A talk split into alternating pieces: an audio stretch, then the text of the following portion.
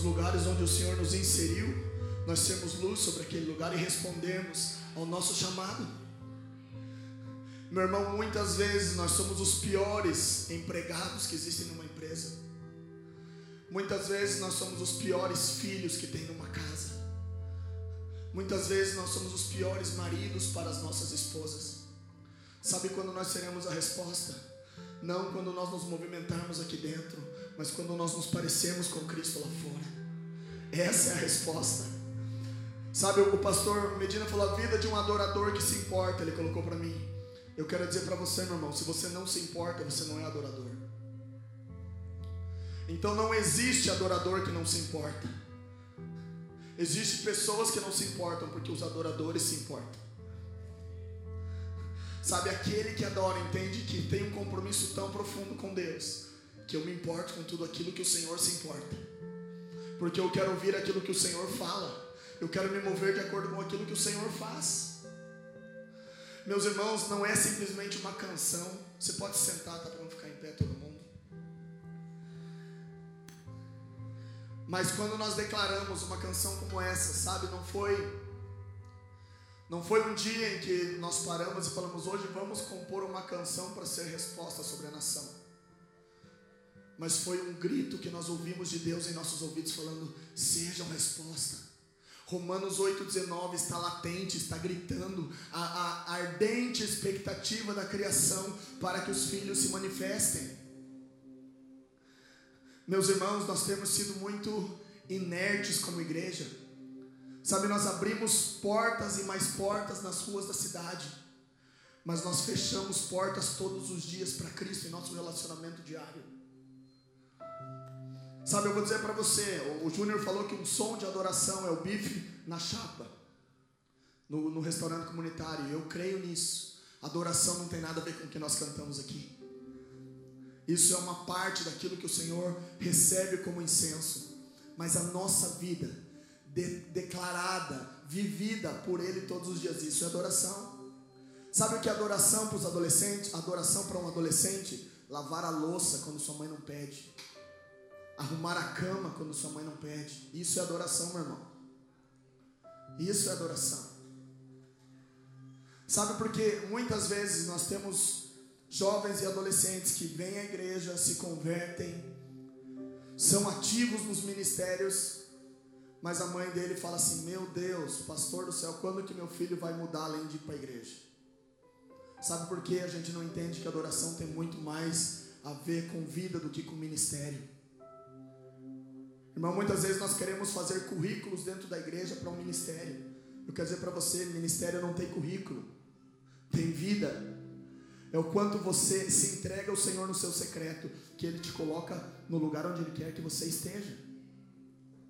Então nós muitas vezes nós queremos ser o, o angariar as ambições é, eclesiásticas, sabe? A gente entra na igreja como como como como membro Logo após a gente vê o carinha vestido com um crachá lá na frente, recebendo, e a gente fala, puxa vida, meu próximo passo é aquele, eu quero ser aquela pessoa. E quando você bota aquele crachazinho, você fala, meu Deus, tem outro que está com uma roupinha um pouquinho melhor e vai lá entregar ceia, eu quero ser esse o próximo. De repente você fala assim, puxa vida, tem um cara que toca lá na frente todo mundo sabe o nome dele. Então o próximo passo é aquele. Eu quero um dia ser pastor. E a gente vai gerando uma ambição eclesiástica em nossos corações e nós deixamos de corresponder no lugar onde o Senhor nos colocou para ser frutífero. Meu irmão, aqui todo mundo é bonzinho, dentro da igreja todo mundo é bonitinho. Todo mundo, todo mundo fala palavras bonitas, todo mundo age com respeito com os outros, todo mundo abraça o irmão, mas é lá fora que nós somos verdadeiramente o reflexo de Cristo. E muitas vezes nós estamos produzindo muitas coisas, nos maquiando dentro da congregação e nós temos perdido de ser resposta no lugar onde o Senhor nos colocou. Meu irmão, a grande, a, a grande sacada desses dias, da demanda dos últimos dias, é que nós seremos parecidos com Jesus e as pessoas verão em nós, sem nós precisarmos deixar nossa Bíblia aberta no Salmo 91 em cima da nossa mesa do trabalho. Sem que a gente precise chegar no trabalho, se ajoelhado diante da nossa mesa e orar. Porque a nossa vida vai refletir o nosso amor, a nossa forma de interagir com pessoas. Sabe, quando você, quando eles vêm com desespero e você pode dar uma palavra, e não falando assim, viu meu irmão, vá na minha igreja que lá resolve as coisas. Mas você poder dizer assim, eu tenho um Jesus que habita em mim e ele pode fazer a diferença na sua vida. Irmãos, é, eu me sinto constrangido de falar depois de todo mundo que falou. Primeiro porque eu não sou pastor. Eu brinco que quem é só conviver comigo um dia, você vai saber que eu não sou pastor. Porque o pastor é um cara mais amoroso, mais querido, né? Mais, sabe, que gosta de tomar café com as pessoas e, né? Eu vou ter, o meu pastor em igrejinha falava assim, Júnior, se eu for visitar, tem que ter comida. Então ele, ele era bem grandão. Ele falou cara, porque eu, eu como cinco vezes por dia, porque eu vou visitar as famílias. Mas eu entendo que a gente tem hoje uma palavra para que a gente possa compartilhar nesses dias.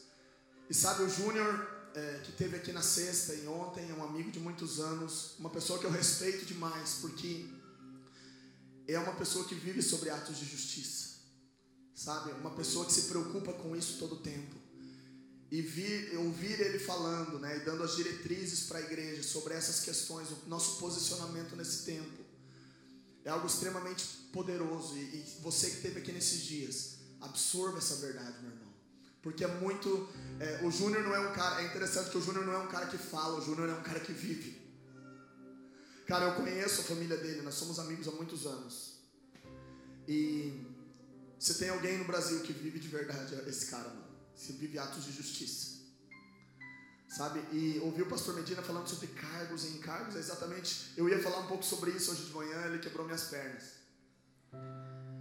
É, porque eu entendo que a gente tem que trabalhar em cima disso. Né? O Senhor está preocupado com o bom depósito que há sobre nós. Sabe? Não é, não é o frasco, é o conteúdo. E nós muitas vezes deixamos o frasco a coisa mais bonita do mundo. Nós gostamos de, de inserir informações em nosso frasco. Mas nós não cuidamos com o que está dentro. Porque aqui dentro todo mundo vê um frasco, lá fora as pessoas sentem o cheiro. E não adianta nada você estar tá com o perfume do mais top, com, a, com o encarte do perfume mais top, com o, o, o cheiro do, de, de, algo que não, não é bom. E a gente ser enquadrado, é, encaixado nessa verdade, a gente precisa agora começar a viver sobre isso. E cara, ouvir o Tuca, né, meu conterrâneo do Paraná, que está em São Paulo, é, é desafiador para mim, cara, porque eu queria ter é, sabe, esse, esse ímpeto né, de, de se movimentar em meio aos excluídos, mas, meus irmãos, isso está no nosso lado, não é mais em São Paulo, só na Cracolândia, né, Tuca? Em tudo que é lugar tem. E muitas vezes nós olhamos ele aqui falando e a gente tem que investir na obra, porque Deus está fazendo algo nisso daí. Mas nós deixamos passar do nosso lado alguém completamente na mesma situação e nós não nos movimentamos. Sabe por quê? Porque nós não queremos corresponder ao que o Senhor tem chamado para nós fazermos. Essa é uma realidade. Sabe, eu sou crente velho. Eu tenho 38 anos, mas eu tenho 38 anos de, de igreja. Então eu percebo que muitas vezes, meus irmãos, nós estamos caminhando em um momento em que o Senhor está começando a separar os bodes das ovelhas. Então nós temos 40 milhões, onde dentro desses 40 milhões o Senhor está separando alguns que irão entender e produzir. E sabe que isso não vai gerar nem vaidade nem orgulho, porque quando você produz algo para o reino, você quer ver o reino caminhando. E quanto mais o reino caminha, você não está preocupado se você está aparecendo ou não está aparecendo. E o Senhor tem falado muito comigo nos últimos anos sobre uma engrenagem, sobre a igreja, o reino verdadeiramente funcionar como uma engrenagem.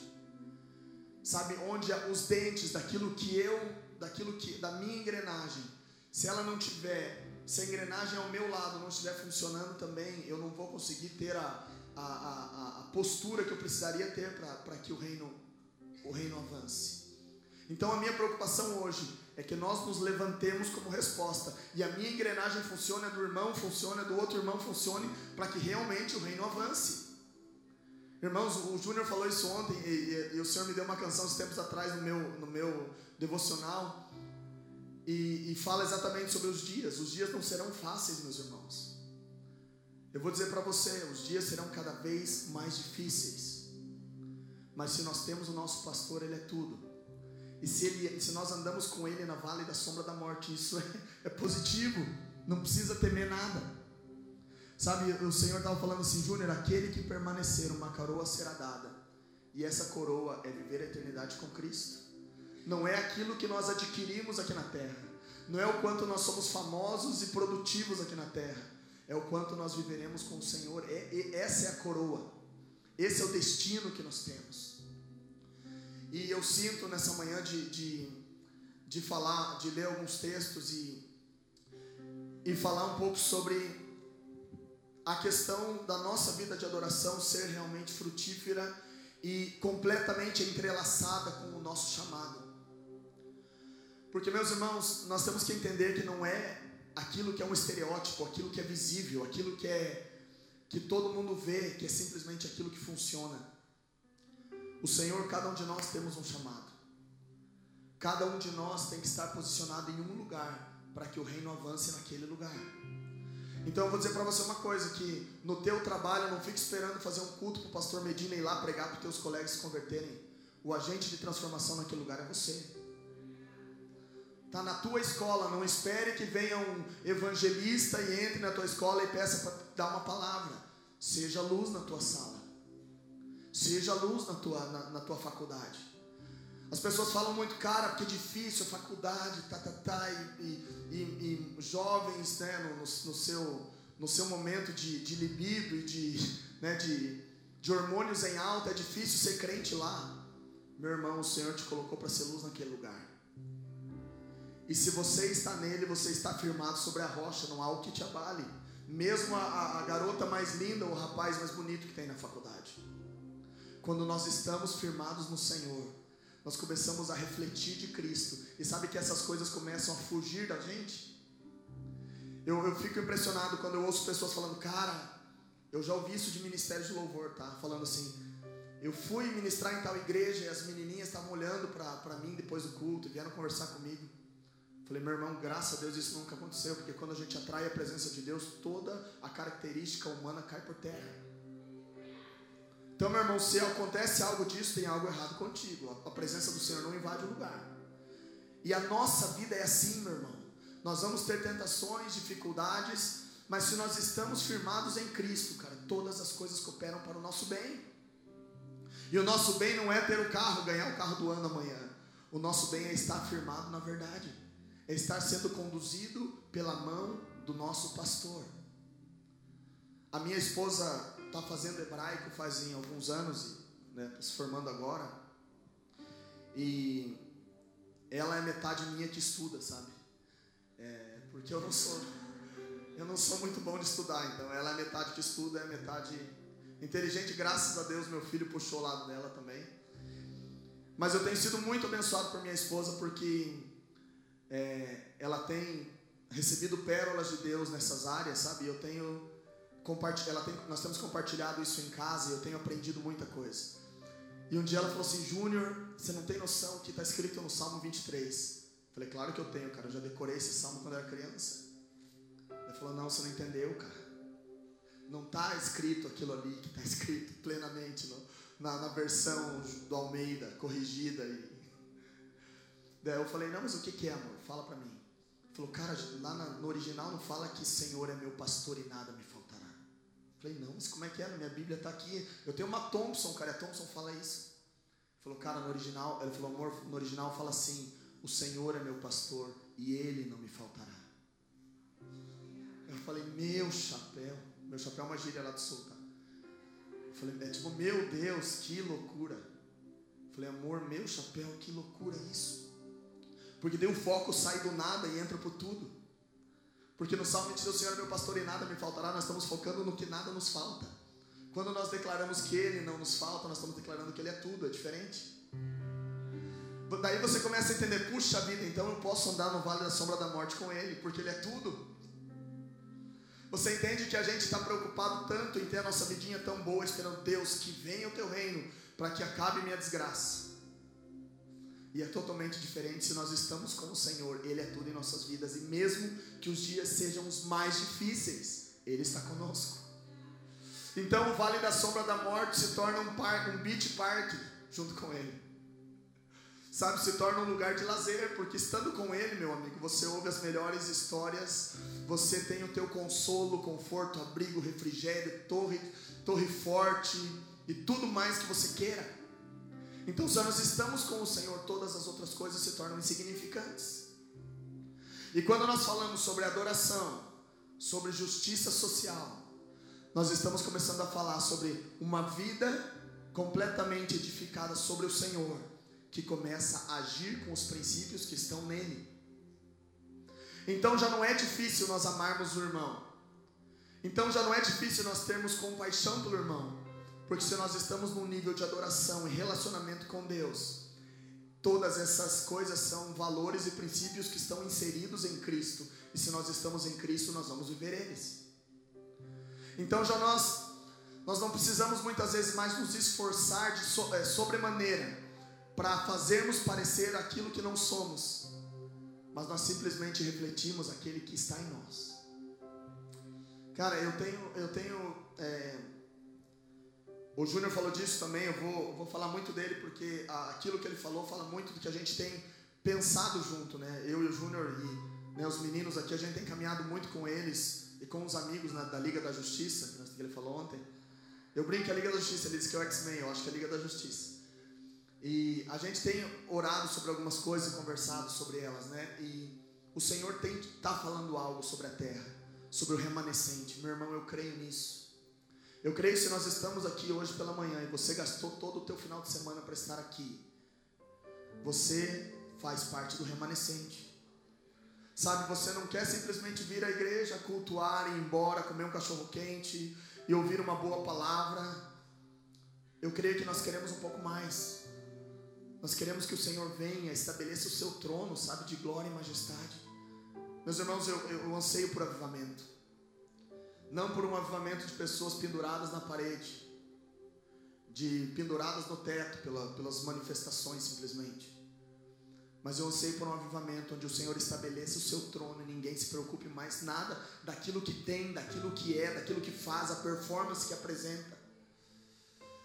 E esses dias virão à medida que o remanescente se posiciona.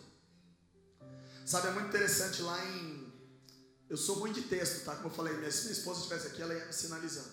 Mas ela não tá, eu não, não vou fazer uma, uma videoconferência com ela aqui. Mas lá em, acho que 1 Reis 11, 19, ou 2 Reis, por aí Elias está bem mal, bem mal e, e né, Jezabel estava querendo matar ele. E lá no versículo, se não me engano, 18, o Senhor fala com ele assim: existem sete mil que não se dobraram. E sabe, é, esse é o remanescente, né? Naquele, naquele momento histórico. E o Senhor me falou assim: Júnior, sabe quanto que era o povo hebreu naquele tempo? Eram milhares, se não milhões tá? senão um milhão, dizem em torno de um milhão e pouco de pessoas. Sabe o que significa sete mil em meio a um milhão? Nada. Se você botar, se você colocar um milhão de feijões pretos e colocar sete mil feijões brancos no chão, você não enxerga os sete mil feijões brancos espalhados no meio. Sabe o que isso quer dizer? Que a maioria faz aquilo que quer, mas tem uma minoria que está olhando para o Senhor e falando: Eu não vou ser igual aos outros eu vou corresponder ao meu chamado e obedecer. Eu vou corresponder àquilo que o Senhor colocou sobre a minha vida. E eu creio no remanescente, sabe? Eu creio que nós estamos nos levantando com uma vida uma vida devocional intensa, não simplesmente para botarmos no Face. Hoje levantei às 5 da manhã e até às 7 orei e adorei ao Senhor. Mas de nós temos uma vida constantemente devocional ao Senhor. Sabe? eu, eu, eu, eu, eu tenho um problema com relação a, a devocional específico, que muitas vezes as pessoas gastam, falam, eu gasto três horas com o Senhor toda manhã, e as outras 21. As outras 21 eu, eu, eu faço o que eu quero, eu respondo da forma que eu acho, eu não consulto ao Senhor com relação às coisas do meu trabalho, da minha vida cotidiana. Meus irmãos, o Senhor tem que ser o centro. O Senhor tem que estar inserido em todas as esferas da nossa vida. Não é, porque você, não é porque você se formou em uma universidade ou é PhD em alguma coisa que você pode responder em alguma área da sua vida. Você é PHD, mas Deus é Deus. Sabe, a gente tem que entender a soberania do Senhor. Sabe, eu, eu, eu, trabalho, sempre trabalhei, eu vivi, eu vivi como ministério integral durante três anos. E foi o Isaac que eu entreguei quando o Senhor me chamou para ir para o ministério integral. É, no, no louvor na época. E uma coisa que eu entendi sempre na minha vida, eu falei, Deus, eu estou trabalhando, cara, aparece um problema no meu trabalho, eu falo, Senhor, o que, que eu faço? E sabe que eu sinto sempre o Senhor falando, faz isso, movimenta aqui. E eu, eu já coloquei, para mim isso é uma prática, sabe? De, de olhar para o Senhor e falar, Deus, as coisas não estão fáceis, eu preciso de uma ajuda. E mesmo naquelas que eu sei o que fazer, eu falo, Senhor, é isso mesmo? Ou eu tenho que mudar a estratégia? Irmãos, nós precisamos inserir Deus em todas as coisas da nossa vida. Sabe, muitas vezes eu acho que um dos grandes problemas desse tempo é que nós pensamos demais. E quando nós pensamos demais, nós deixamos de confiar no Senhor. Porque tudo aquilo que nós queremos, nós podemos ir ao Google e procurar e solucionar. Mas nós somos filhos do Deus Altíssimo, aquele Criador soberano, absoluto, aquele que sabe todas as coisas. Por que nós não consultamos Deus primeiro e Google depois? Então a minha preocupação nesses dias é que o remanescente entenda a sua posição sobre a terra. Sabe que nós não estamos aqui para bonito e nem para bater de frente com o restante. Nós estamos aqui para viver aquilo que o Senhor pediu para que vivêssemos. Sabe, não mais preocupados em ter a condição do outro irmão. Não mais preocupados em fazer aquilo que o outro faz porque aparece mais Sabe, é, nós temos um amigo em comum aqui do ministério que é lá do Rio Grande do Sul. Esse cara não prega, esse cara não canta, esse cara não é presbítero, esse cara não é diácono. Mas eu vou dizer para vocês, na minha concepção, tá? Eu não conheço tanta gente assim. Mas eu não conheço no Brasil alguém tão posicionado no reino como esse cara. Sabe por quê? Ele é um empresário extremamente abençoado. E sabe de, sabe de uma coisa? Ele, a gente conversa muito, ele é meu amigo particular, quem sabe é meu melhor amigo. A gente conversa muito, ele fala assim, Júnior, Deus me chamou não para ser alguém eleito para um cargo na igreja. O Senhor me chamou para gerar recursos para o reino e fazer com que ele avance. Então, cara, esse cara sustenta centenas de missionários. E os missionários nem sabem que é ele que manda dinheiro. Sabe por quê? Ele fala assim, ele falou para mim, Júnior, Deus me chamou para esse fim. E teve gente que já quis colocar ele de presbítero na igreja e falou, meu irmão, eu não sou, pode tirar eu do nome da, da votação aí. Porque não é esse o meu encargo, a minha posição no reino. Eu preciso gerar recurso para que, que eu possa liberar o recurso para o reino. E ele é um cara abençoado, vive bem, mas se você olha para ele, você não diz que ele é tudo aquilo que ele é. Porque ele está preocupado em servir ao reino. E sabe que essa, esse é o despertamento desses dias. O despertamento desses dias é, cara, você é um professor, você é um médico, você é um, um advogado, você é um, um funcionário de uma empresa qualquer. O Senhor quer te usar naquele lugar para que você possa testemunhar dele para chegar, para que as pessoas vejam em você e não estejam procurando simplesmente uma igreja para entrarem e descobrirem sobre Deus. Então, à medida que nós nos posicionamos no lugar onde o Senhor nos colocar e nós correspondemos ao nosso chamado, nós começamos a frutificar para Ele. E sabe, nós começamos a alcançar esferas da sociedade que nós não alcançaríamos. E sabe, muitas vezes você vai de repente ser médico e você vai lá para o Médico Sem Fronteiras cuidar dos refugiados lá no Sudão. E outros vão simplesmente ser médicos e cuidar de pacientes aqui em São José do Rio Preto, no hospital municipal. Vocês conseguem entender, irmãos, que existe uma, uma, uma nova ordem, sabe? Uma nova, uma, uma nova, um novo jeito que eu creio que Deus está nos movimentando, exatamente porque nós nos acostumamos tanto com um jeito é, religioso. E eu não estou metendo pau na religião, porque quem sabe eu seja mais aqui, religioso. Mas sabe que a gente entrou num formato tão, tão, tão justo e, e pesado que nós não conseguimos mais produzir para o reino, porque nós achamos que o máximo que nós fazemos é isso aqui, e foi para isso que Deus nos chamou. Meus irmãos, a vida com Deus, ela é ampla. A vida com Deus, a gente tem horizontes que a gente não enxerga aos olhos naturais. E sabe, lá em Romanos 8,19 diz né, que a, a, a, a criação anseia com ardente expectativa a manifestação dos filhos. Se nós entendermos isso, meus irmãos, que existe uma criação toda aí fora esperando que os filhos se manifestem. Eu achei legal o que o Tuca falou, que o rapaz chegou assim, quantos, né, quantos cultos tem lá no lugar? E de repente você fala assim, não, vamos, vamos jogar para menos, porque para mais pode complicar a vida do cara, né? Mas você quer dizer isso? A criação ansiando pela com ardente expectativa, clamando para que os filhos falem assim, não, tem culto todos os dias.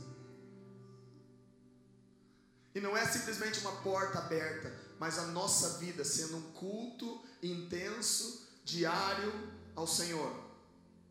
Sabe, um ano atrás eu creio que eu estava eu tava meditando e o Senhor me falou sobre a questão da integral, que eu cantei um pouquinho antes. Que eu fiquei pensando, puxa vida, a gente fala tanto sobre pastor integral, ministério integral, os sonhos das bandas e dos ministérios é, meu, eu quero ser uma banda integral, que eu consiga ser mantido pela obra. Meus irmãos, se nós não somos integrais do Senhor na nossa vida, Ele nunca vai nos trazer a ser integrais no ministério. Sabe, e eu creio, e eu vou dizer para você que são poucos aqueles que serão integrais hoje em dia. Porque tem muita ambição em querer ser integral. Mas se nós não somos integrais do Senhor na nossa casa, se meu filho não olha para mim e fala assim, pai, como você é parecido com Jesus. Sabe, se nós não temos uma relação de marido e mulher, onde a gente ame a nossa esposa como Cristo amou a igreja, irmãos, são coisas, são fatos que não são simplesmente bíblicos para estarem aqui, são realidades na nossa vida. Sabe, nós estamos muito cheios de informações e pouca prática. Então nós sabemos tudo sobre Bíblia. Se nós falamos sobre versículos aqui, vários de nós vai falar vários e nós vamos brigar até pelos versículos. Mas quanto realmente nós temos praticado? E eu queria ler, eu, eu não queria falar sobre ela hoje de manhã, mas eu, o, o, Senhor me falou assim: vai lá de novo. Eu estou falando a mesma mensagem que nem o Júnior, sabe? Há uns três anos. Então eu queria falar sobre Ruth nessa manhã. Abra, abra a tua Bíblia lá, é um, é um livro curtinho, porém precioso. Sabe, eu já falei sobre isso várias vezes, os meninos devem estar enjoados de ouvir eu falar isso. Apesar que não foram tantas vezes que eu preguei, mas às vezes que eu falei, eu falei disso. E só tem um detalhe, cara. O que Deus fez na vida dessa mulher é completamente pertinente aos nossos dias. Completamente pertinente à nossa vida relacionada a, ao cuidado dos, do, do, dos necessitados e a tomar um posicionamento em nossa vida cristã. Lá em Tiago 1,27 fala que a verdadeira religião é cuidar dos órfãos e das viúvas. Sabe, interessante, a gente, eu vou contextualizar, vou falar um pouquinho sobre Ruth. Mas Ruth era uma viúva que largou todas as coisas para cuidar de uma viúva. Essa mulher era, era, uma, era uma moabita, uma, uma, uma inimiga do povo de Deus. O povo de Deus não gostava dos moabitas. Os hebreus não gostavam dos moabitas. Então existia aí uma guerra e essa mulher assumiu um risco. E eu quero ler com vocês ali. Vamos ler aqui, ó. É, eu quero ler com vocês a partir do 11. Vamos lá. Diz assim: Noemi, porém, disse: Voltai, minhas filhas, porque iríeis comigo? Tenho eu ainda no ventre mais filhos, para que vos sejam por maridos? Voltai, minhas filhas, ide-vos embora, eu sou velha demais para ter marido. Ainda que eu dissesse, tenho esperança, ou ainda que esta noite eu tivesse marido e ainda tivesse filhos, esperaríeis até que se tornassem grandes? Permaneceríeis sem se casar por causa deles? Não, minhas filhas. Mais amargo me é a mim do que a vós mesmas, porque a mão do Senhor se descarregou sobre contra mim. Pelo que levantaram a voz e tornaram a chorar. Então, órfã, se despediu da sogra com um beijo, mas Ruth se apegou a ela. Disse Noemi: A tua cunhada voltou para o seu povo e para os seus deuses. Volta também com ela. Cara, daí vem a frase mais impactante para mim nos últimos dias da palavra. Essa mulher faz um compromisso com, com Ruth, com Noemi, e ela diz assim lá no 16: Ruth, porém, respondeu: Não insistas para que eu, de, para que eu te deixe e me obrigues a não te seguir. Aonde quer que você fores, eu irei. Onde quer que pousares, ali eu pousarei. O teu povo será o meu povo, e o teu Deus será o meu Deus. Onde quer que morreres, morrerei, e ali eu serei sepultada. Faça-me o Senhor o bem que lhe aprouver, se outra coisa que não seja morte me separar de ti. Meu Deus. Eu vou contextualizar essa história. É, Ruth, é, Noemi, seu marido e seus filhos saíram de Belém e foram a Moabe para morar lá. Chegando em Moabe, os dois filhos se casaram com duas moabitas, Orfa e Ruth. Eles se casaram com elas por um tempo. Chegou um dia que morreu o marido de Noemi e os dois filhos, o marido de Ruth e de Orfa. Aconteceu uma tragédia. E Noemi pensou assim: puxa vida, eu estou num lugar onde ninguém gosta de mim. Eu sou, eu sou belemita, eu sou de Belém. O que, que eu estou fazendo aqui em, em, em Moab? Eu vou ter que voltar para minha terra. Só que as duas noras falaram assim: espera aí, Noemi. Você é da minha família também, então é da minha família agora. Eu vou voltar contigo. E as duas começaram a pegar o caminho de volta para cá, de volta a Belém. Noemi, Ruth e Orfa. Só que a gente precisa entender o momento que, que essas mulheres viviam. Ruth e Orfa eram moabitas. Moabitas eram mulheres odiadas pelo, é, era um povo completamente odiado pelo povo hebreu. Quando, quando elas fizeram essa escolha de voltar com Ruth, com, com Noemi para, para, para Belém, elas de uma certa forma estavam assinando o seu tratado de morte, a sua sentença de morte, ou no mínimo uma sentença de rejeição profunda naquele lugar. E elas começam a caminhar, imagine um luto de três mulheres, três viúvas caminhando, chorando. De repente, Noemi fala assim: Viu, minhas filhas, fiquem em Moab, vocês são daqui. Que vocês vão fazer em Belém? Lá vocês vão ser rejeitadas, não vão ser amadas, de repente vão matar vocês lá. E elas continuam, nessa primeira vez, elas continuam caminhando e continuam indo embora, né, sentido Belém. Porém, de novo, Noemi para na estrada. Vamos lá de novo fazer uma nova conferência com vocês. Seguinte, meninas. Eu sou velha, não tenho filho agora. E se eu tivesse um filho nessa noite, você não ia esperar ele crescer para casar com eles. Então faz uma coisa. Voltem para Moab, a terra de vocês, a casa de vocês. Vocês vão arrumar um novo marido lá, vão viver bem e ponto final. Sabe o que acontece aí? Orfa, uma das noras, chega chorando, dá um beijo em Noemi e volta para Moab. Cara, sabe que isso me demonstra muitas vezes a igreja é igual Orfa. A igreja não sei se a palavra não seria igreja, mas muitos daqueles que se dizem servos, de, servos do Senhor se achegam perto do Senhor. De repente tem aquele, aquele, aquele, aquela ambientação de família, como Orfa teve com o filho de Ruth, com o filho de Noemi. Desculpa os Ruth e Noemi, é porque é muito nome. É, os, três, três nomes se, se, se interferem. Mas Orfa teve esse, esse ambi essa ambientação com uma família que veio de Belém. E de repente essa mulher fala assim: sabe uma coisa? Meu calo vai apertar mesmo em Belém. Eu vou fazer o seguinte: eu dou um beijo em Noemi, eu declaro meu sentimento por ela, mas eu dou meia volta e volto para Moab. Eu volto para os meus deuses. E sabe o que muitos de nós têm feito, cara? Nós estamos dando beijos no Senhor, mas a hora que o calo aperta, nós voltamos para os nossos pecadinhos. Nós voltamos para os nossos deuses, para aquilo que nos agrada para aquilo que é, para nós é bom, para as nossas performances, para as nossas saídas de emergência, para as nossas cartas na manga. Porque é muito mais cômodo eu voltar para a terra onde eu estava, mesmo que ela era ruim, do que me comprometer com Deus da minha salvação. E então Orfa dá meia volta e vai embora. Beija, dá, sabe aquela, aquela questão da intimidade, né? Ela dá uma, uma, uma.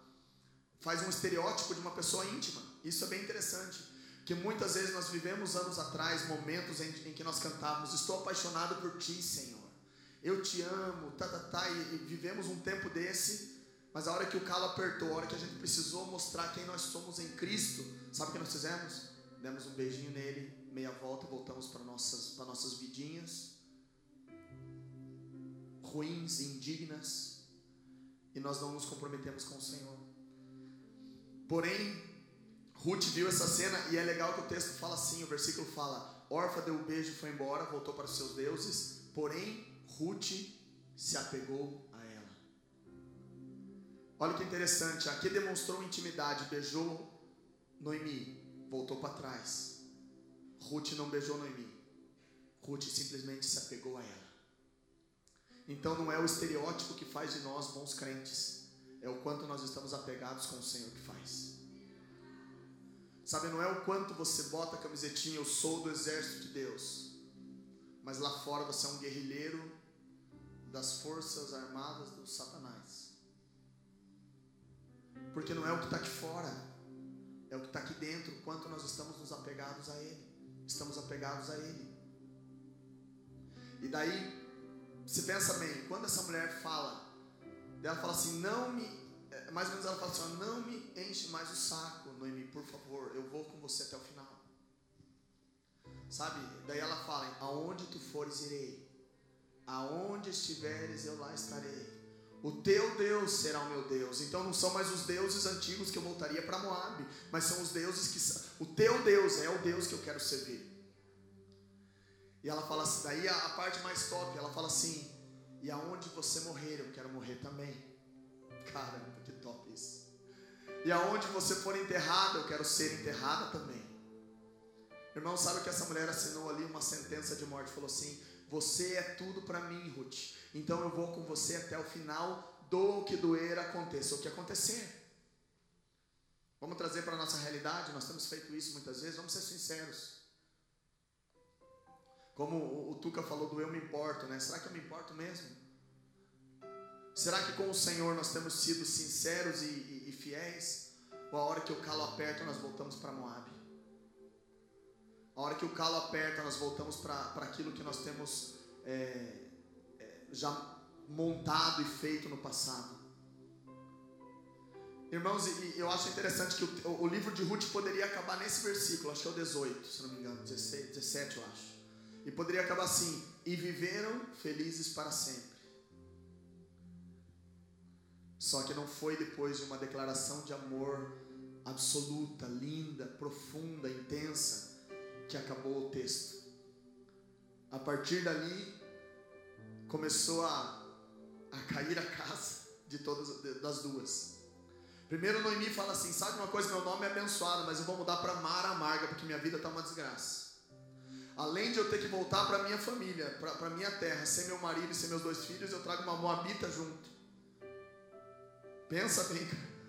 É como se for, vamos contextualizar para nossos dias aqui. É como se fosse lá em Israel, ela voltando para casa fala: Puxa vida, agora eu tenho que voltar para casa com meu, sem ninguém, ainda com uma Palestina junto do meu lado.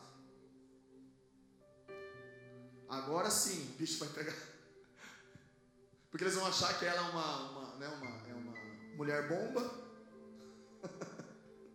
então, você imagina, é mais ou menos essa, tá? A relação do texto é, é muito parecido com isso, tá? Para vocês entenderem. E e quando ela chega, então, a Noemi chorando, triste, né, desolada, falou: Meu Deus, além de eu ter que arrumar minha vida, eu tenho que arrumar a vida dessa outra. Porque ela se comprometeu comigo e, e a declaração de amor dela comigo não tem como eu voltar atrás e mandar expulsar essa mulher de perto de mim. Só que quando elas chegaram, cara, em Belém, Ruth era uma mulher, é, sabe, com fibra. Cara, era uma, era uma mulher muito forte eu estava lendo hoje que somente duas mulheres são protagonistas em, em, em, livros da Bíblia: Ruth e Esther. Isso quer dizer alguma coisa, tá? Porque essa mulher tinha algo para nos falar. E então ela chega em, em Belém e o que sobra para ela é catar as sobras das espigas do campo de um parente da Noemi. E ela, como uma mulher de fibra, ela falou: se Noemi está desolada, amarga, é Amara, agora é Mara, mas não é mais Noemi, então deixa eu, vamos, vamos, vou tratar dessa, dessa amarga. Então vamos lá. Se ela não trabalha, eu vou trabalhar para ajudar ela. E ela começa a catar a sobra das espigas de milho para sustentar as duas. E ela está lá, enquanto o cara está com o cesto carregando, enchendo e colhendo, ela está aquilo que cai no chão, a sobra, o resto, ela vai lá e cata, falou: vamos sustentar porque eu falei que eu vou com ela onde ela for, eu vou viver com ela até onde ela for viver, e se ela morrer aqui, eu vou morrer aqui, se ela for enterrada nesse campo de espigas, eu vou ser enterrada aqui. Cara, ao nível de compromisso dessa mulher, quantos de nós têm tido compromisso com Deus a esse ponto? Sabe, nós temos visto muçulmanos se convertendo lá no, no, no Oriente Médio, e pastores morrendo por causa do Evangelho, e nós aqui discutindo se o teto da igreja é branco vermelho, seu tapete da igreja tem que ser vermelho, azul, amarelo. Nós discutindo se o louvor tá bom porque repete muito as músicas ou tá ruim porque a gente canta indo da harpa. Então o nosso compromisso vai até um certo ponto. Mas é, eu quero trazer porque nós temos que nos identificar com Ruth hoje. Sabe, em nome de Jesus, nós vamos sair daqui identificados com ela, falando: Deus, eu quero esse compromisso, fazer esse compromisso nessa manhã. Porque nós falamos sobre atos de justiça, nós estamos falando sobre uma vida de adoração, nós estamos falando sobre posicionamento nesses dias. E nós precisamos fazer um compromisso para selar. O Júnior falou do pacto nacional, né, da aliança que nós fazemos. E nós precisamos sair daqui com isso funcionando e fluindo. E essa mulher começou a catar o, né, as, as sobras. E como dizem, né, tudo aquilo que nada é tão ruim que não possa piorar de repente o Boaz viu que tinha uma mulher catando né, as sobras. E Boaz chamou seu empregado e falou: Viu? Eu imagino que o empregado já chegou tremendo de medo, né? Falou: Puxa, meu patrão me viu fazendo alguma coisa. E ele chamou o empregado e, empregado, e falou assim: Viu o seguinte, eu reparei que estava caindo umas, so, umas espigas do, né, do teu cesto e tinha alguém catando. Eu imagino que o empregado ia falar assim: falou, Não, patrão, fica tranquilo que eu vou a partir da manhã eu começo a catar até o que sobra. Ele falou assim: não é nada disso. Eu quero que você comece a deixar cair mais, para que ela possa recolher. Sabe de uma coisa, meus irmãos? Quando você se compromete com Deus, Ele se compromete com você. Então, onde as luzes estariam todas apagadas, as trevas parecendo cada dia maiores, o Senhor fala assim: sabe de uma coisa? Comece a liberar mais para ela. Ela está correspondendo ao compromisso. Cara, que sensacional isso. E essa mulher começou a catar mais, a recolher mais espigas para manter a ela e a sua sogra.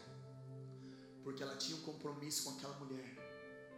É nós e Cristo, meus irmãos. Nós estamos comprometidos com Ele até, até o final. Nós estamos comprometidos com Ele mesmo que a gente não tenha dinheiro para nada, mesmo que a gente não tenha um carro. Eu estava lembrando, eu, né, eu e o Igor somos irmãos, Cara, e minha mãe, a, a, a nossa mãe é, é, Cara, é, é uma benção demais. A minha mãe, nós somos filhos de pais separados e, e minha mãe sustentou três meninos, onde meu pai praticamente nunca, nunca ajudou. E minha mãe não deixava de nos levar na igreja todos os domingos e sábados e quando podia. Eu morava numa cidade chamada Ponta Grossa, uma cidade grande, perto do tamanho de São José do Rio Preto. E a, a igreja da minha casa era, quem sabe, uns 8 quilômetros, 7 quilômetros. Cara, ela ia de a pé comigo, com nós três, vestidinhos todo bonitinho, sabe? Comecinho dos anos 80, assim, né? Tipo, eu tinha uns 7, 8 anos. Cara, tipo, bermudinha, caldo, tinha uma meia, 7 oitavos, assim, que eles colocavam gente. Sapato branco. Cara, era muito bonitinho. Eu era bem arrumadinho. Minha mãe falava assim: domingo é o dia de ir pra igreja, você tem que ir com a melhor roupa mais bonitinho. Nós ia nós três, cara. Pensa nos guri bonito. Tudo arrumadinho, cabelinho pro lado, eu usava óculos. Sempre, sempre bem arrumadinho. Minha mãe fazia, cara. Nós fazíamos um esforço sobrenatural, minha mãe fazia, para levar a gente para a igreja. Quando tinha dinheiro para ir de ônibus, ia de ônibus. Quando tinha, não tinha dinheiro, nós íamos a pé. Cara, e nós somos inseridos nesse lugar desde pequeno. Sabe, eu, é, é, nós somos em três irmãos, eu e mais dois, eu, Igor e o Vic. Hoje os três servimos ao Senhor. Eu, eu não, nunca, nunca saí dos caminhos do Senhor. O Igor e o Vic desviaram por um tempo. Mas o testemunho da minha mãe, sabe, constrangeu os dois. E eles voltaram ao Senhor. Sabe, hoje, minha mãe que ralou bastante, cara, para botar os três nos caminhos. Ela tem os três filhos que são ministros de adoração. Sabe, e, e, e eu creio que isso é em honra a nossa, a, a, aquilo que o Senhor, a, a insistência, o compromisso dela com Deus. Ela falou: Eu vou levar meus filhos. Eu, até os 18 anos, acho que eu nunca faltei uma escola dominical na minha vida. E graças, e sabe que o Senhor tem me falado, Júnior, muito daquilo que você canta hoje não é daquilo que você estuda hoje, mas é daquilo que foi é, é plantado lá na escola dominical quando você era criança. Sabe? E, e eu tenho tentado fazer isso com meu filho, porque eu quero que ele conheça a palavra, eu quero que ele ame a Bíblia, eu quero que ele se comprometa com Jesus como eu e minha esposa nos comprometemos com Ele. E minha mãe fez isso, e, e esse compromisso dela foi honrado com a, a, os, os filhos caminhando no caminho do Senhor. E sabe o que é mais importante? Minha mãe não quer que as pessoas nos conheçam. A minha mãe quer que a gente flua naquilo que nós aprendemos do Senhor. E o Senhor tem nos trazido, sabe, nesses dias, não para sermos conhecidos, mas para sermos influência sobre o remanescente. Sabe, de, de podermos ajudar a alinhar as coisas, assim como nós estamos sendo alinhados, nós ajudarmos a alinhar o remanescente. E quando a gente, é, lendo a palavra, a gente começa a perceber quanto mais nós nos comprometemos com Deus, mais nós somos agraciados pelo compromisso dele conosco. Meus irmãos, por isso que quando nós damos tudo ao Senhor, nós podemos ter certeza que nós temos tudo. Porque se nós temos Ele, nós não precisamos de mais nada. Entende? Se nós entregamos todo o nosso coração a Ele, se nós somos integralmente do Senhor, nós nos comprometemos com Ele até o fim, Ele está comprometido conosco de eternidade a eternidade. Então a resposta que nós damos é simplesmente fruto do amor que nós temos dado a Ele e que Ele já demonstrou em primeiro lugar sobre as nossas vidas. Então muitas vezes a gente tem que entender que o remanescente é exatamente esse, aquele que se compromete com Deus e faz a sua vontade, seja boa, seja boa para nós, ou não seja tão boa para nós. Por isso que o pastor no Irã lá foi para a forca todo feliz, sorrindo. Sabe por quê? Porque falou: Eu me comprometi com Deus. E Ele está comprometido comigo. E eu sei que eu vou estar com Ele daqui a alguns segundos. Você entende isso? É que a gente não tem passado por dias de extrema perseguição e dificuldade. Mas mesmo em meio aos nossos dias, nós precisamos estar comprometidos com Deus até o fim, até as últimas consequências. Sabe, até o ponto de, de, de, de repente o teu patrão falar: se você não fazer as coisas da forma errada, como eu estou dizendo, você vai ser mandado embora. Você fala, meu amigo, eu sou do Senhor, meu caráter é o de Cristo, eu não me adequo a essas coisas. Se você me mandar embora, o Senhor vai me colocar em outro lugar. Entende que a gente não pode negociar as nossas atitudes, o, o, o nosso caráter é inegociável, meus irmãos. Então Ruth tinha um caráter inegociável. Ela falou assim: Eu vou contigo até o final. E, e quando ela chegou em, em, em, Belém, ela não foi procurar uma forma de ganhar dinheiro fácil, ela foi fazer o simples para poder sustentar o compromisso que ela tinha feito com Noemi. E assim, Boaz né, conhece ela, Noemi faz, introduz né, a Ruth na vida de Boaz. E encerrando esse livro maravilhoso, acontece o seguinte, ela se casa com Boaz. E no final do versículo do capítulo 4 é muito top, porque ela Noemi, que no versículo, no capítulo 1, final do 1, no começo do 2, ela fala assim: Eu sou a desgraçada, a amarga. Ela fala assim, com o netinho no colo, ela fala assim: Eu voltei a ser Noemi, a abençoada. Sabe por quê? Porque Ruth se comprometeu. E a resposta do compromisso é a vitória. Sabe que e aí vem para fechar com chave de ouro essa história. O, o, o Júnior falou ontem, né? Bem-vindo ao clube dos improváveis. Acho que Jesus falou, Deus falou para Ruth, bem-vinda ao clube dos improváveis. Sabe quando que uma moabita seria da descendência de Cristo? Segundo o povo hebreu, nunca. O Senhor botou uma inimiga do seu povo, alguém que era do, do, do, da escória, do rejeito, do lixo, e trouxe ela ao lugar, à posição de ser uma das, da, da, das, das que estão na genealogia do Senhor. Ela é vó de Davi. Cara, é, é, eu não sei o quanto vocês em, em, é, perceberam disso. Mas à medida que nós nos comprometemos com o Senhor, até aquilo que é extremamente improvável pode acontecer. E sabe, e não é para nós nos lembrarmos que Ruth esteve na genealogia, mas é para nós nos lembrarmos de tudo aquilo que ela praticou como compromisso real e verdadeiro com Cristo. Esse é o nosso chamado nesses dias, sabe? Nós vamos agir com, com, com, a, com justiça social, mas nós precisamos estar comprometidos com o Senhor para sermos levados aonde Ele quer que nós estejamos. Sabe, irmãos, não é a gente ver que os dias estão difíceis, ó, vamos ministrar na igreja e a igreja não está respondendo, vamos tocar musiquinha boa lá que todo mundo vai atrás. Meu irmão, o que importa é que o Senhor está nos mandando fazer. Nós temos que corresponder ao seu chamado e obedecer. Ponto final. É Ele que cuida das coisas, Ele que é o dono da seara, Ele que é o Senhor de todas as coisas. Então, é, finalizando esses dias nessa conferência, eu creio que tudo aquilo que nós ouvimos sobre estarmos posicionados no reino, nós precisamos estar completamente comprometidos com o Senhor, ao ponto de dizer: aonde, Senhor, o Senhor me mandar morrer, eu vou morrer ali. Porque eu sei que se eu estiver no centro da tua vontade, todas as coisas estão perfeitamente ajustadas. Sabe, é, a minha preocupação é que muitas vezes nós vemos a, a igreja crescendo na mídia. Pastores pregando domingo de manhã, sábado de manhã na televisão. Ministérios aparecendo nas, nos programas de TV. Mas nós não estamos a fim de sacrificar nada.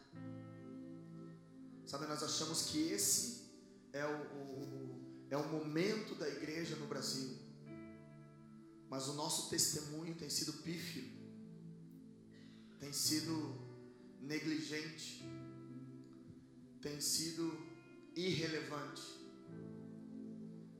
E se nós nos posicionarmos como Ruth, sabe?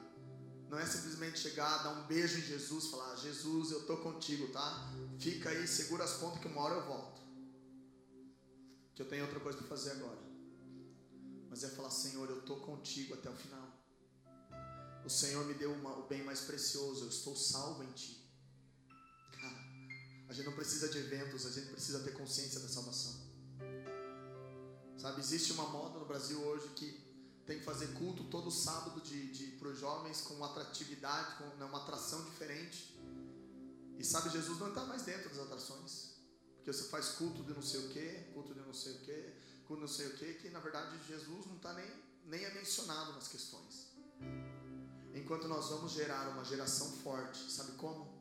Orando, jejuando, buscando a Sua palavra, adorando, produzindo, fluindo. É isso que faz a igreja ser forte.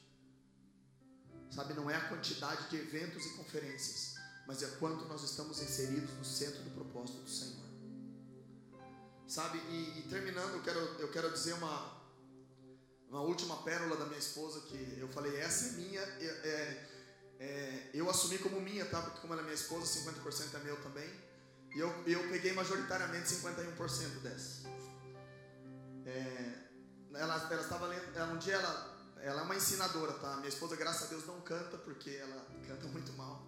Ela sabe disso, ela assistir, ela sabe, ela tem consciência, tal. Não estou falando mal dela, ela sabe.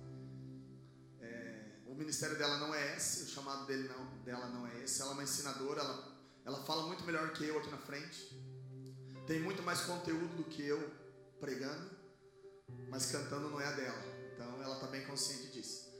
Mas ela estava estudando e dando uma palavra sobre oração na, na congregação onde nós, nós congregávamos lá no, lá no Rio Grande do Sul. E ela, e ela no finalzinho ela escreveu assim a palavra adoração. Daí ela separou embaixo assim. Daí embaixo de adoração ela escreveu oração. E embaixo ela escreveu a traço dor traço ação. Que ela, daí ela falou assim, Júnior, sabe que adoração? É a dor de uma ação. Quando, quando Abraão foi chamado pelo Senhor para entregar o seu filho, houve a dor de uma ação. Essa dor de uma ação fez com que o Senhor falasse assim: Não, eu já entendi que o teu sacrifício está sendo entregue. Então deixa eu botar um cordeiro aí para suprir. Então, meus irmãos, se nós não entendemos que adoração não tem a ver com efeitos e plataformas, adoração tem a ver com sacrifício, adoração tem a ver com comprometimento, adoração tem a ver com vida completamente entregue ao Senhor em todas as esferas da tua vida. O teu emprego não é teu emprego, é o teu lugar onde o Senhor colocou você lá para ser dele. O lugar onde você estuda não é porque você só tinha condição de estar naquela escola ou tem condição de estar naquela outra escola. É porque o Senhor te colocou lá para que você seja parecido com Ele naquele lugar. Sabe, a sua família vai ser transformada à medida que você for parecida, parecido com o Senhor. É isso que faz a diferença. Sabe, irmãos, eu creio em dias em que nós vamos estar adorando reunidos, congregados em alguns lugares. E os pais e mães, e amigos, e tios, e primos, e não sei quem, parentes, daqueles que estão adorando de forma intensa e profética aqui dentro, com o coração completamente entregue. De repente você vai chegar em casa e teu pai vai estar lá de joelhos na frente da televisão, sem saber, chorando, dizendo: Filho, vem aqui, alguma coisa entrou dentro dessa casa enquanto você estava na igreja e eu quero saber daquilo que você está falando. Sabe que isso não tem a ver com a nossa performance aqui, mas com a nossa vida inserida, é, com Cristo inserido em nossa vida em todos os lugares. Porque meu pai sabe que eu sou um bom filho, que eu honro Ele, que eu faço tudo aquilo que eu posso. Então o Senhor fala assim: bom, como você está exalando um bom perfume naquele lugar, deixa que o resto eu cuido. E sabe, nós vamos ter testemunhos como esse, irmãos. Chegarão dias em que nós veremos os nossos familiares rendidos ao Senhor, sem que nós precisemos falar uma palavra, sem que nós precisemos ficar enchendo o saco falando, viu, você vai para o inferno se não se converter, não for para a minha igreja. Sabe, não tem a ver com isso. Foi interessante o Igor, é, né, aqui, o Igor estava desviado há um bom tempo, cara, e eu, e eu e minha mãe sempre encheu o saco dele, falava assim, Igor, volta para Jesus, cara, que daqui a pouco ele volta, você fica. E nós ficávamos, sabe, enchendo o saco dele, sempre falando, volta, Igor, está na hora. E um dia, no final de ano 2004, o Senhor falou para mim assim, Júnior, chega. Simplesmente seja aquilo que eu pedi para você ser e não, fala mais nada para o Igor. Cara, em janeiro de 2005, o Igor, eu lembro que o Igor me ligou, eu morava em Arapoti, o Igor me ligou uma noite, dizendo que o Senhor tinha falado com ele, que ele tinha que voltar para o Senhor. Cara, foi bom porque acho que se eu achasse que era eu, eu podia me orgulhar, né? Falar, puxa vida, fui eu falei. Mas o Senhor está querendo que a gente testemunhe, porque a nossa vida, a resposta da, da, da criação para o nosso compromisso não tem a ver conosco, tem a ver com aquilo que nós estamos ligados com Cristo. Entende? Isso tira muito da nossa vaidade como crente, sabe? Quando a gente fala assim, cara, hoje a noite foi massa, cantamos aquelas canções, todo mundo cantou junto. Cara, quando na minha cabeça eu faço uma lista para cantar no culto, pode saber que eu não vou cantar nenhuma delas. Porque Deus faz questão de falar, viu? Não é com o jeito que você quer. E eu quero terminar contando um testemunho aqui. Eu estava em igrejinha, não estava com os meninos, estava na, minha congregação local, ministrava louvor lá. E veio um amigo meu cubano, que mora na China, é meio complexo, mas é isso, um amigo meu cubano que mora na China, ele veio passar uns dias no Rio Grande do Sul com a gente. Não é cristão ele. É um amigo nosso em comum. E esse, um dos meus amigos que mora no Rio Grande do Sul falou assim: Júnior, o Miguel vai na igreja conosco hoje, viu? Falei, cara, que bênção que o Miguel vai na igreja, vai conseguir levar ele para a igreja. Que legal. Só que é um cara que nunca tinha entrado numa igreja evangélica. E, e eu gasto muito tempo numa, no espontâneo, né? Adorando, tá, tá, tá, horas muitas vezes.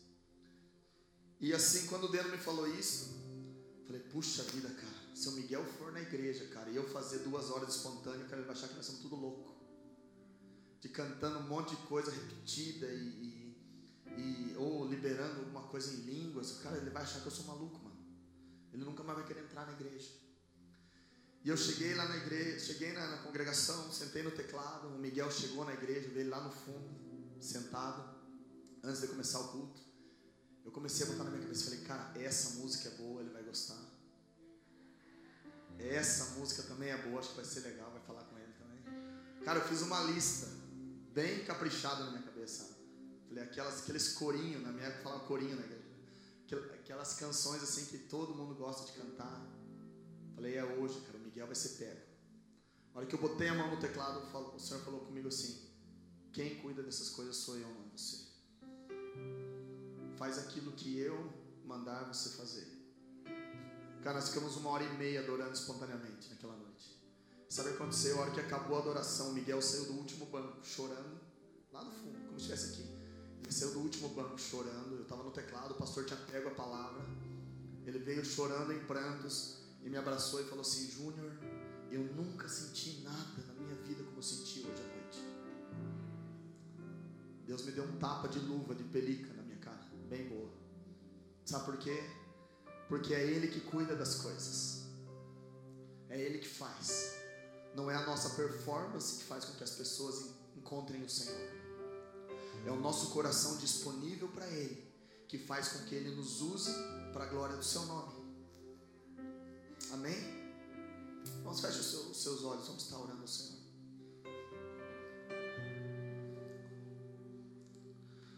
Senhor, eu quero te agradecer por esses dias aqui em Rio Preto, Pai. Eu quero glorificar o Teu nome porque nós fomos forjados nesses dias. Senhor, nós recebemos palavras, Deus, que se praticadas podem exercer uma influência muito grande no reino sobre a face da terra. E eu sei que o Senhor conta conosco, o Senhor conta com filhos dedicados em produzir algo para o Senhor. Deus, eu te agradeço por cada coração disponível que veio aqui esses dias. Eu clamo, traz entendimento, tira tudo aquilo que tem a ver com homens, tira tudo aquilo que tem a ver com pessoas nós clamamos que aquilo que é do Senhor venha a ser estabelecido plenamente sobre cada coração, sobre cada mente. Senhor, para que nós possamos realmente entender que somos igreja e que devemos ser igreja do Senhor em todos os lugares onde o Senhor nos plantou. Nós somos adoradores e nos importamos, Pai. Nós somos adoradores e estamos dispostos a assumir todos os riscos para que o Senhor seja glorificado em todo o tempo. Deus, nós nos comprometemos com o Senhor, com o Senhor, Pai. Nós queremos dizer nessa manhã, Pai, nós nos comprometemos contigo. Nós queremos fazer uma aliança de cumprir as tuas ordens, de fazer tua vontade, de andar nos teus caminhos, de nos movimentarmos de acordo com aquilo que o Senhor quer. Deus, nós não queremos apenas viver sobre vãs filosofias, ou sobre, sobre modos, ou modelos, ou, ou formatos, Pai, mas nós queremos conhecer o Senhor plenamente e nos aprofundarmos no relacionamento contigo, Pai. Levanta nesse lugar homens e mulheres nesses dias que sejam relevantes para a tua obra, não para reconhecimento humano, mas pela, para a progressão e expansão do teu reino. É isso que nós desejamos. Nós desejamos que o avivamento venha com rios de justiça sobre as ruas da cidade. Que o amor do Senhor e a compaixão que existe em Ti esteja enchendo os nossos corações para amarmos o nosso próximo de acordo com a Tua vontade nos ordena. A Tua palavra nos ordena, Pai. Eis-nos aqui Eis-nos aqui, Pai. Eis-nos aqui. Sabe, irmãos, eu acho que cada momento em que Ruth ralou naquela caminhada dela, o Senhor fez pensar assim, sabe uma coisa? Eu sinto que Ruth cantou como a gente estava cantando, sabe? Sim, eu vou corresponder ao teu chamado e obedecer. Eu acho que quando as coisas começaram a ficar difíceis, acho que Ruth olhou para cima e falou: Pai, ele pegou e falou assim: Sim, eu vou corresponder o teu chamado e obedecer. Sabe quando ela começou a catar as, as sobras das espigas? Eu sinto no meu coração que ela pode ter começado a dizer assim: sim, eu vou corresponder ao teu chamado e obedecer. Vou corresponder ao teu chamado e obedecer. Sabe quando ela começou a receber mais espigas, começou a recolher mais coisas, ela deve ter falado para o Senhor também: sim, eu vou corresponder ao teu chamado e obedecer. E quando ela chegou a casar com Boaz e pegar o seu filho nos braços, ela cantou: Sim, eu vou corresponder ao teu chamado e obedecer. Sim, eu vou corresponder teu chamado obedecer. Sim, eu vou corresponder ao teu chamado obedecer. Sim, eu vou corresponder ao teu chamado e obedecer.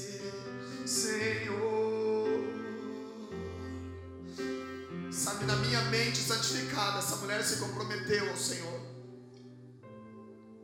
E ela pôde dizer: Pai, eu vou corresponder, eu vou obedecer.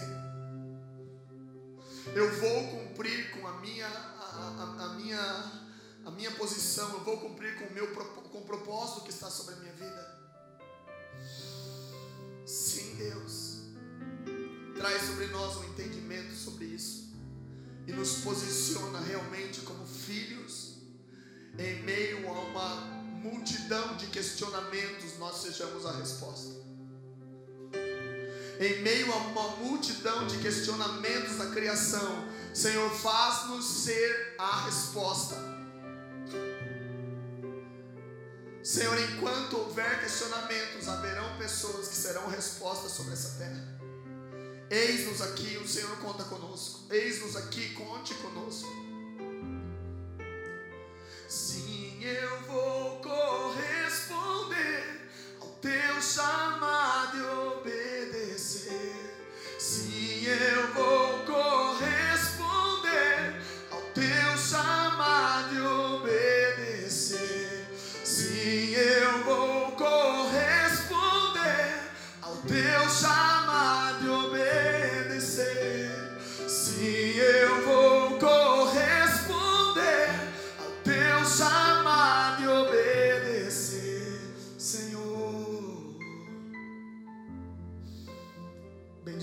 teu nome, Pai, e te agradecemos pela doce e gloriosa presença que tem sido fiel, presente, constante, maravilhosa, suficiente sobre as nossas vidas todos os dias.